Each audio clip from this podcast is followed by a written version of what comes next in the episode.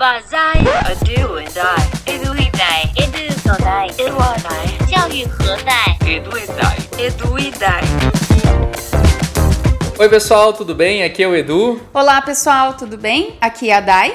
E hoje a gente vem com mais um episódio no mês do professor, hein, Dai? Isso aí! E neste episódio, a nossa ideia é compartilhar dicas e possibilidades para que o professor utilize as tecnologias do Google para a vida. É, no seu dia a dia, né? Hoje, Isso aí. Hoje a dica não é para melhorar a sua sala de aula, é para melhorar a sua vida com as Sim. ferramentas do Google, né? Exato. E para começar, a gente vai falar sobre gestão do tempo. Pra gente, professor, que tem uma vida super corrida, né, Edu? Se a gente não parar e não fazer ali uma gestão do tempo, a probabilidade que a gente tem de cair no trabalho e trabalhar, trabalhar, trabalhar e não sair nunca mais é muito grande. Então, duas ferramentas aí do Google que nos ajudam a fazer a gestão do tempo. O Gmail, que até tu mesmo estava É, falando, né, que utiliza muito o Gmail. Eu utilizo muito o Gmail para gestão do meu tempo quando são tarefas que dependem só de mim, né? Que não, não, tem, não tem grupo de pessoas envolvidas. Então a, a maneira que eu uso muito o Gmail para gerenciar o meu tempo é aquele recurso do Gmail de enviar o e-mail agendado, né? Que tu coloque lá uma data para te receber aquele e-mail. Então eu mando muitos e-mails para mim mesmo pro futuro, né? Então se eu tenho alguma coisa programada para sexta-feira que vem, por exemplo, eu já ando, abro meu Gmail, mando um e-mail para mim mesmo e programo para esse e-mail chegar na sexta-feira. Então eu, eu gosto muito do Gmail para gerenciar meu tempo quando é eu comigo mesmo. É, eu também. Eu também utilizo essa prática de me mandar e-mail. Assim, ah, tem que fazer tal coisa. Abro meu celular e já mando e-mail, porque eu acho que é a ferramenta assim que tá sempre comigo, o Gmail.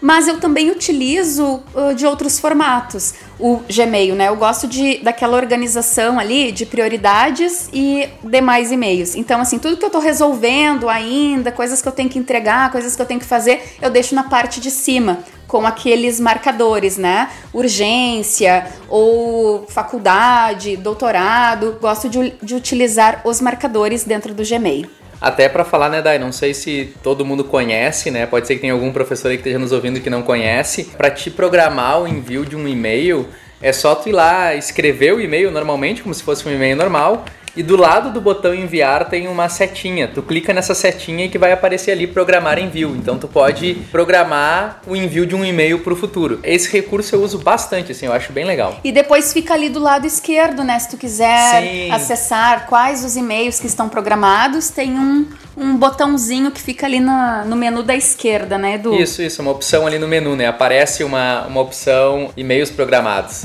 Isso. E para eu fazer marcadores nesse formato que eu te disse aí, né? Pode ser que tem gente que não, não utilize também. Tem algumas formas de criar marcadores. A gente já fez um episódio sobre isso há um tempo atrás, mas só para lembrar, você pode criar o marcador clicando no próprio e-mail que chegou e quando a gente clica aparece lá em cima uma barra com uma série de ícones e é uma etiquetinha. Então se você clicar ali naquela etiqueta, passar o mouse por ali já vai aparecer marcadores. E ali a gente pode criar quantos marcadores quiser. Tu também, né, Dai? Tu é uma heavy user de agenda, né? Isso, eu gosto bastante da agenda. A segunda ferramenta que eu mais uso do Gmail hoje é a agenda. Tudo que eu vou fazer, eu coloco lá na agenda. Principalmente assim, ó, ah, se eu tenho um projeto para entregar na sexta-feira, eu vou lá e eu abro um bloco de tempo para eu fazer aquela atividade que eu tenho que entregar na sexta-feira. Então, por exemplo, tá lá na terça, na quarta, eu crio um bloquinho para Te lembrar, né? Pra me lembrar, pra me lembrar que eu tenho que destinar o tempo pra fazer aquilo ali, né? Então eu gosto bastante da agenda. E na agenda eu gosto de trabalhar também por cores, né? Então assim, eu coloco lá, clico lá em cores para as questões do doutorado, cores para as questões do trabalho, cores para as questões de saúde, né? Que eu gosto de colocar lá na agenda, ah, quando que eu tenho que fazer exercício físico, quando que eu tenho que fazer outras atividades relacionadas à saúde mesmo. Meu Deus, né? Até pra saúde tu tem na tua agenda. Sabe por que, que eu coloco Edu, na agenda? Porque se eu não colocar na agenda, eu não faço. Então, assim, eu, eu não sou como tu que tem um- o hábito da prática do exercício, né? Eu não gosto de fazer exercício. Então, eu coloco lá na agenda realmente assim, ó, pra me obrigar. Não, nesse dia eu tenho que sair de casa, tenho que dar uma caminhada, porque senão eu não vou. Então tá, então uh, duas dicas aí de gerenciamento de tempo, a agenda e o Gmail, né? Uhum. Eu também queria trazer daí uma dica pro pessoal que eu acho que é uma. Normalmente, quem já me assistiu aí fazendo alguma capacitação já me viu falar sobre a segurança dos dados hoje, né? uhum. né? Como, como a nossa vida ela tá uh, na nuvem, né? E como é importante a gente ter uma certa segurança em relação a esses dados. E eu tô falando das nossas senhas. O Google lançou recentemente uma maneira fácil de a gente encontrar as senhas que a gente tem salvas no ambiente do Google. Quando tu entra num site, normalmente usando o Chrome, né, o navegador, o Google vai te perguntar se tu quer salvar aquela senha ou não. Eu, hoje eu tenho todas as minhas senhas salvas, por quê? Porque as minhas senhas eu não conheço elas. Eu crio senhas aleatórias. Inclusive o Google Chrome, quando tu for entrar num site pela primeira vez e for criar um registro, ele te sugere uma senha, né? Para quê? Para que aquela senha não seja que tu usa sempre. Se tu fica usando sempre a mesma senha para todos os serviços, provavelmente se um desses serviços for invadidos por hackers, eles vão conseguir entrar nos teus outros serviços, né? Então o Google lançou recentemente passwords.google.com. É senhas, né, em inglês, passwords.google.com. E a gente coloca ali também na descrição do episódio. Acho que vale a pena a gente colocar esse link. Isso, o password.google.com tem uma coisa muito legal que eu achei que eles trouxeram, que é o checkup de senha. O que é o checkup de senha? Todas as tuas senhas que tu salvou toda vez que tu usou o Google Chrome, se tu clicar ali em verificar senhas, ele vai te dizer em quantos serviços essa tua senha se repete. Então ele vai te mostrar, essa tua senha não, ele vai te mostrar, por exemplo, assim, ah, Nesses 13 sites tu tá utilizando a mesma senha. Nesses 4 sites tu tá utilizando a mesma senha. Ele vai te mostrar todos os teus logins que utilizam a mesma senha.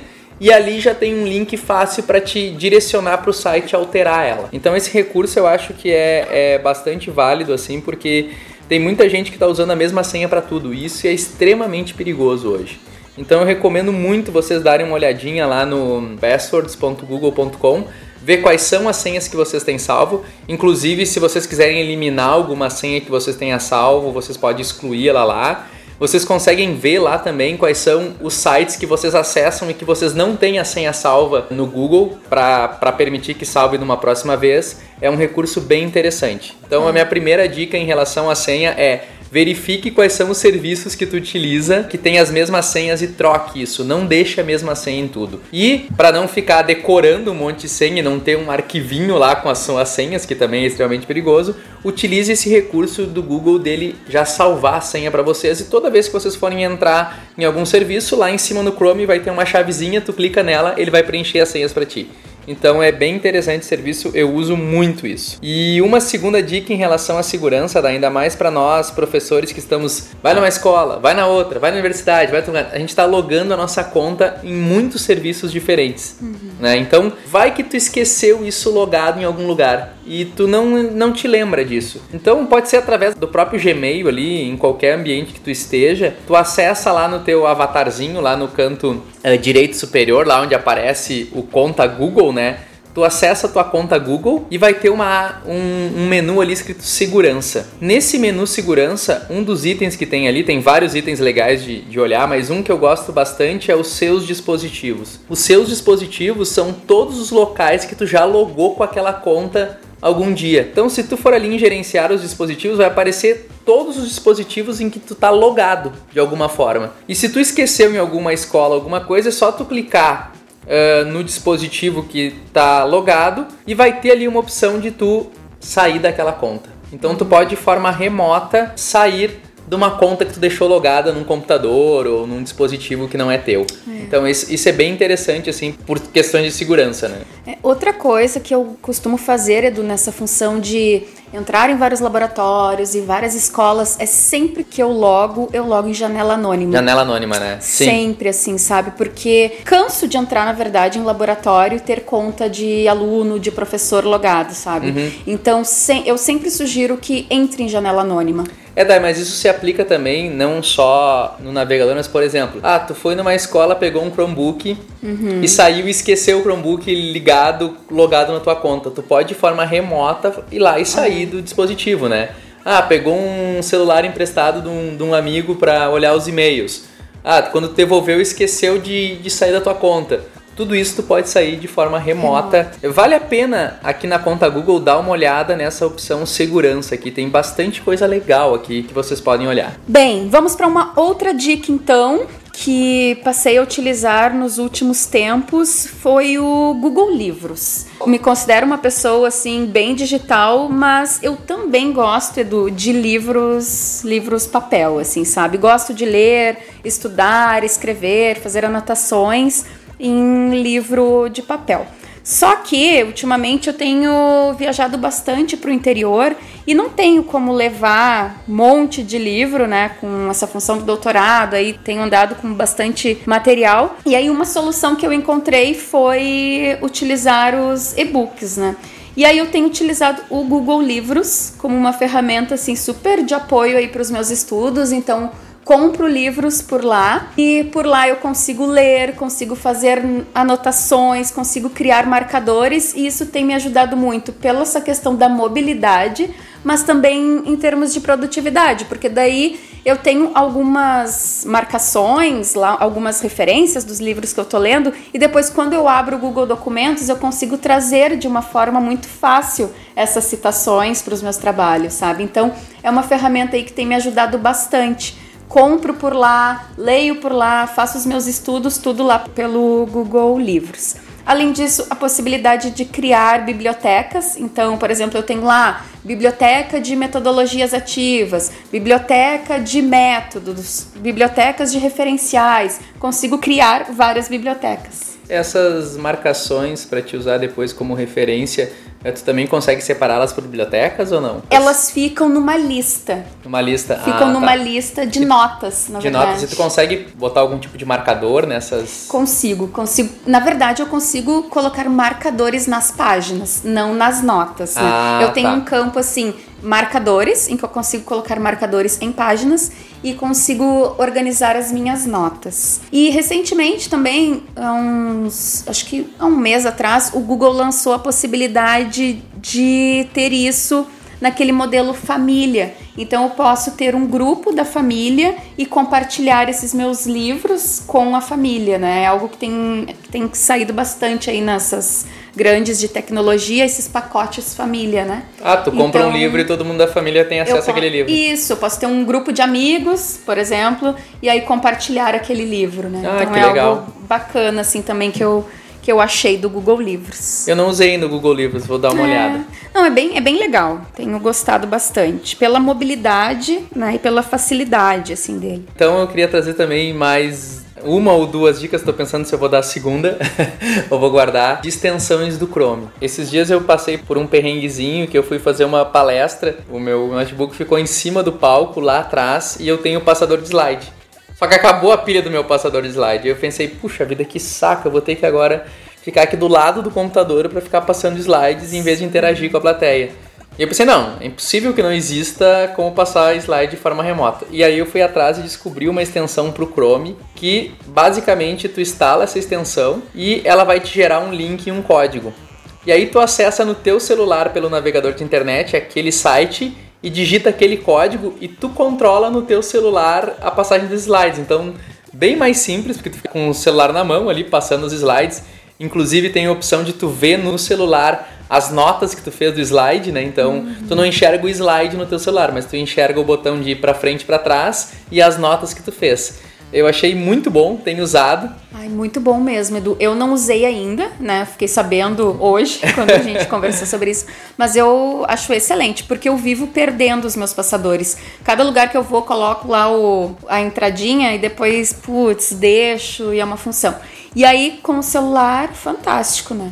Então é só ir ali na, na lojinha né, da, do Chrome. Google Play. É, na Google Play. é, buscar pela extensão Remote for Slides, tá? Ela é muito legal, achei bem fácil de usar e bem simples assim. E legal que quando tu projeta, embaixo vai aparecer o link e o código, mas ela esconde o código, então quem está assistindo a apresentação não enxerga o código, só quem enxerga é tu. Então é bem fácil de usar. A minha apresentação durou um tempo interessante, assim, não era muito longa, mas não perdeu conexão, não caiu, não aconteceu absolutamente nada. Eu consegui usar perfeitamente e agora já virou o meu passador de slide oficial, não carrega mais passador de slide. Hein, Edu, e pra quem também tá controlando o tempo, fica um reloginho ali, né? Sim, tem um relógio. Na verdade, fica os botões de passar os slides pra frente e pra É. trás, o reloginho do tempo e o- as notas dos slides ali tu pode ler também no celular. Ah, Achei bem interessante. Bem legal, gostei também. E a segunda extensão que eu queria passar para vocês, que é uma extensão, essa eu uso muito porque apesar de eu ter todos os arquivos na nuvem, eu tenho tudo na nuvem, mas em casa eu tenho um computador. E esse computador ele é basicamente ligado na minha televisão e ele é um, um, um servidorzinho, assim, onde eu baixo as coisas que eu quero olhar mais tarde, é onde eu tenho uma série de processos rodando. E eu sempre quis acessar esse computador de forma remota, assim, ah, tô no trabalho e quero acessar o meu computador de casa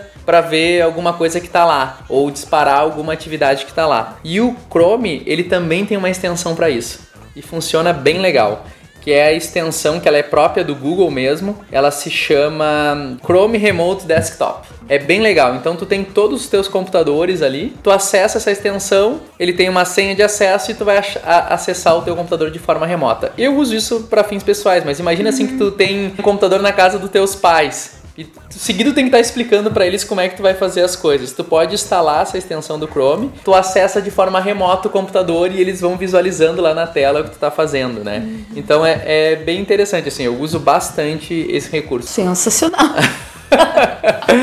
Então, essas são as nossas dicas aí para vocês no, no mês do professor. No mês dos professores. Espero que faça sentido para vocês alguma delas. Para nós faz todo, né, Dai? Se alguém quiser comentar, mandando também as suas dicas Claro. pessoais para outros professores e pra gente também, É só nos escrever, né, Dai, no falecom@eduidai.com.br. Pera, pera, pera, a gente esqueceu de contar sobre a nossa campanha Indique um Professor. Sim, o nosso desafio para vocês que estão nos ouvindo é indique, ou melhor, mostre o nosso podcast a três colegas. E não é meramente pegar e dizer, ah, eu escuto Edu e Dai. Não, não faz sentido isso porque as pessoas não sabem ainda como ouvir podcast. Então pegue o celular do seu amigo, do seu colega e mostre para ele como ele assina Edu e Dai para receber todos os episódios que entram cada semana. Tem pessoas que ainda não sabem o que é podcast. Então é legal também explicar, explicar os benefícios, essa vantagem de poder escutar, usufruir desse conteúdo de forma offline também é algo bem relevante de explicar. E se eu pudesse dar uma dica matadora agora para finalizar esse episódio, daí seria mostre para os seus colegas até semana que vem, Ai. porque vem coisa boa no dia do professor. Exatamente. Fica a dica e sem spoiler. tá Tchau, bom, tchau, galera? pessoal. Beijos. Tchau, tchau. Até o próximo, tchau, tchau. Esse podcast foi editado por Intensa, www.intensa.com.br. Isso mesmo, Intensa com três vezes, intensa.com.br.